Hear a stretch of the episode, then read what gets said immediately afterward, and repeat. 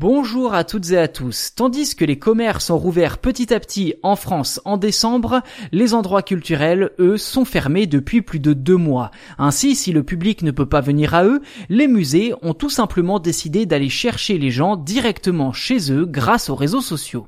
Mi-décembre, plusieurs grandes institutions comme le château de Versailles, le Grand Palais ou encore le musée du Quai Branly se sont servis d'Instagram et TikTok pour proposer de découvrir ou redécouvrir leurs pièces et leurs collections directement depuis le salon des internautes.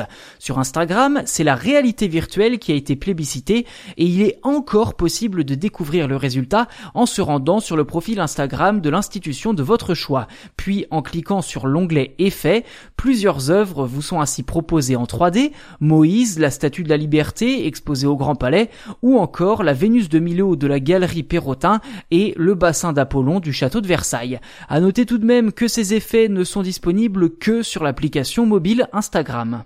De son côté, TikTok a misé sur les lives. L'appli de partage de vidéos a élaboré un calendrier de visites guidées échelonné du 14 au 18 décembre dernier.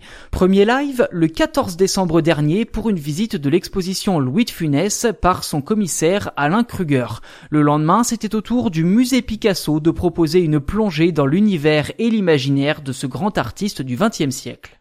Et comme ces hauts lieux de la culture ont à cœur de proposer des expériences toujours plus diverses et variées, le musée de l'armée a également organisé une joute verbale entre deux influenceurs, Icarius de la chaîne YouTube Histoire appliquée et Rivenzi, le streamer Twitch spécialisé dans l'histoire contemporaine. Tous ces lives étaient également accompagnés du hashtag culture TikTok si vous souhaitez retrouver les visites en question. Cette nouvelle façon de toucher le public et de continuer à faire vivre leurs œuvres a d'ailleurs été expérimentée initialement par l'Opéra de Paris mi-novembre qui s'était servi de Facebook pour retransmettre un spectacle en direct.